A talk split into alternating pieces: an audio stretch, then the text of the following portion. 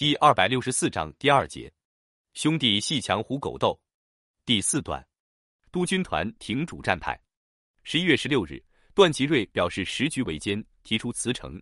冯国璋假意劝说了一番，见段去意已决，就安慰几句同意了，同时开始物色新的内阁总理人选。冯国璋没想到新内阁如此难产，他先找王世贞，苦口婆心的求王顾念多年交情，勉强出山。王世贞说和段也是几十年交情，怎肯卖友？冯国璋在无可奈何中，又去找熊希龄、陆征祥等这些人均拒绝，因为他们都知道这是一个短命总理，何苦在冯段中间做夹心饼干？最后找到了外交总长汪大燮，汪正在病中，经不了冯的苦求，便在病榻上提出一个古怪的条件，只做几天总理。冯想先有个过渡政府就行，于是答应了汪的条件。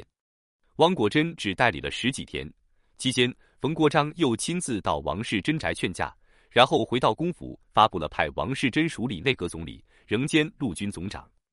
王世贞就任总理后，在国务院中宣称：“本总理绝不更动一个人，今天一个人来，将来一个人去。”冯国璋急着把中央草台班子搭成，北洋的督军团又在天津召开会议。此次会议由段祺瑞、徐树铮幕后煽动。目的是对付一家独大的直系，领头人物却是直隶督军曹锟。曹锟本属于直系，但以前并未加入长江三都的主和集团，且一向与皖系保持良好关系，被称为两栖督军。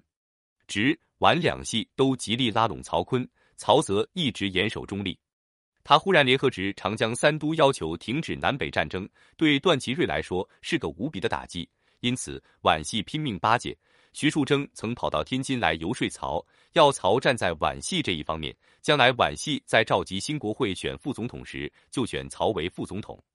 徐对曹说：“冯国璋最看重的是长江三都，而三都以李纯为首，南北和平如果实现，李纯政治地位必然提高，那对大帅你没一点好处。”曹锟细细一掂量，这徐树铮分析的还真是那么回事。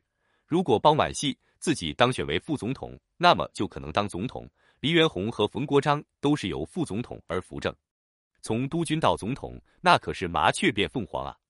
想到这里，曹锟便亲自打电话中向段祺瑞表白，说直隶四都的电文并未经本人同意，本人未参加任何行动。他这个电话使段大感轻松。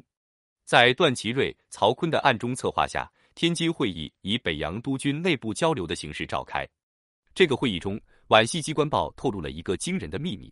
据说西南方面在梧州开会，通过下列各点建议：一、迎黎元洪赴任总统；二、阻冯国璋下野；三、承办战争祸首段祺瑞、梁启超；四、恢复旧国会；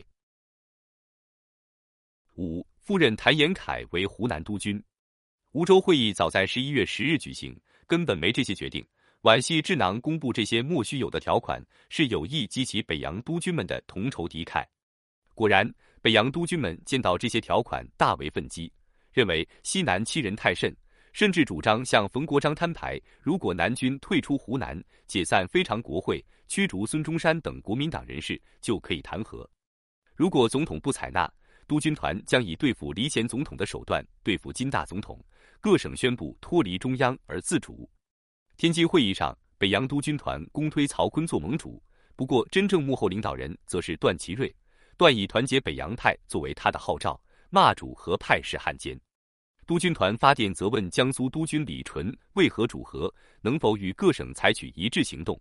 李纯惶恐不安，立刻回电表白自己绝无背叛北洋之意。而曹锟不待冯国璋对于讨南问题如何决定，即通电誓师南下。这一下，距离天津咫尺的冯国璋站在了风口浪尖。本来平国璋已写好了停战令，忽然接到督军团在天津开会的消息，隐约觉得不对劲。随后，曹锟等十人联名电冯，要求对西南下讨伐令。冯国璋力劝北洋督军们不要惊慌，静候中央决策，采取一致行动。可主战派却说，只有下讨伐令，才能取得一致行动，即便总统不下令。我们也会组成联军南征。冯国璋为避免北洋派分裂，邀请段祺瑞和王世贞到总统府举行会议，希望大家能取得一致意见。段祺瑞表示，除了下讨伐令而外，别无他法。王世贞则两面敷衍，就是不表态。冯本以为在会议中可以联合王世贞说服段祺瑞，怎知王太滑头，结果反被段所吓倒。会后，冯国璋就电令曹锟、张怀之为第一、第二两路总司令，向西南军进攻。在军费等问题上，冯国璋也不断向主战派让步。相当滑稽的是，冯国璋一边下令讨伐西南，一边与桂系军阀互通款曲，几乎就要告诉对方北方要打你们了呀！兄弟，你做好准备。十二月二十六日，冯忽然下了停战布告，使主战派为之相顾失色。桂系对冯国璋的停战布告感到满意。陆荣廷提出五个停战条件，首要的一条是召集国会，希望北方推出议和代表来，以便举行南北合议。这一点正合冯国璋的心意。因为冯打算在南北统一实现非常国会与临时参议院同时取消之后，根据国会组织法与两院议员选举法进行新国会的选举，再由这个新国会进行总统选举，而新国会的选举皖系就无法控制了。对于冯国璋的出尔反尔，主战派曹锟、张怀之等十六人发电对冯世威，坚决反对恢复国会。